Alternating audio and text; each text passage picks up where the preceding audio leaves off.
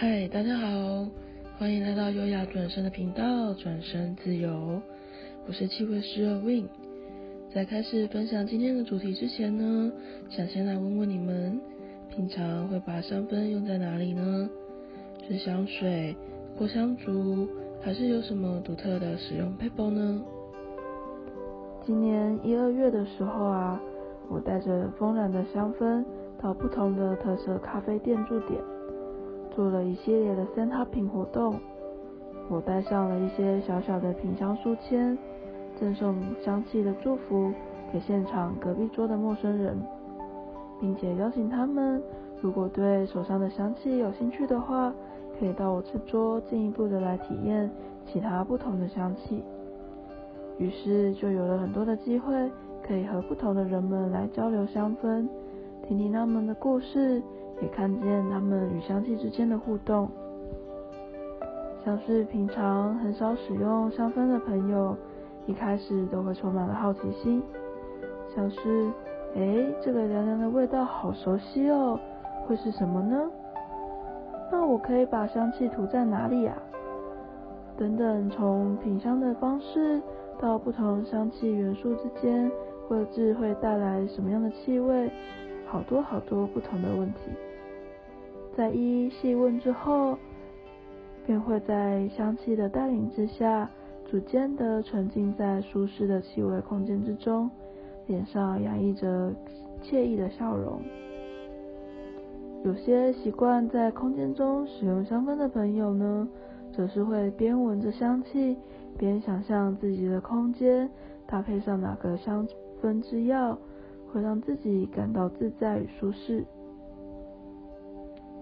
而我在与这些朋友们的交流当中，也发现了许多香氛的不同运用。像是有的人会选择使用造型的扩香石，放在玄关或是家里的某个角落，形成一个散发香气的独特造景。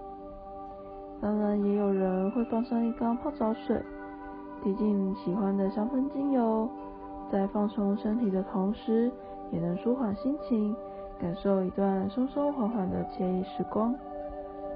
哦，对了，还有一些朋友，则是会在睡前营造一种仪式感，他会先在枕头上铺上软绵的毛巾，再滴上几滴安定凝神的舒眠香气。畅想一夜的好眠。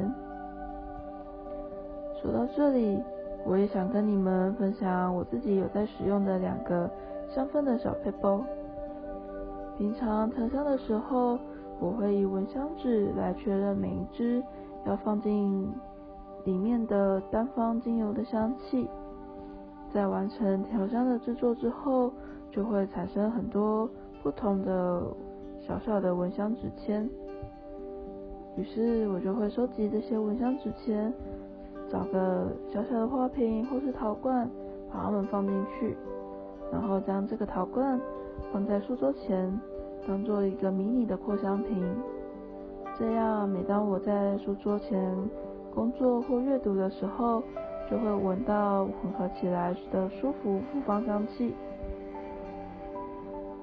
如果大家在外面出游逛街，有拿到一些自己喜欢的气味的小纸签，不妨也可以回家自己试试看，做个简单的 DIY 空间香氛哦。另外呢，还有一个小配包，这是我从一个，这是我从一本书《钱包之神》中学习到的。作者田野佐美子小姐因为工作性质的关系，阅览了无数的钱包。并且理出了许多独门的钱包招财心法，其中有一个关键的心法就是需要运用香气的哦。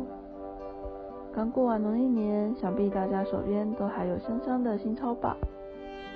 可以把新钞整齐划一，方向一致的摆放在钱包夹层当中，并且找出自己喜欢的天然植物精油，适量的喷洒或者是涂抹在钱包内。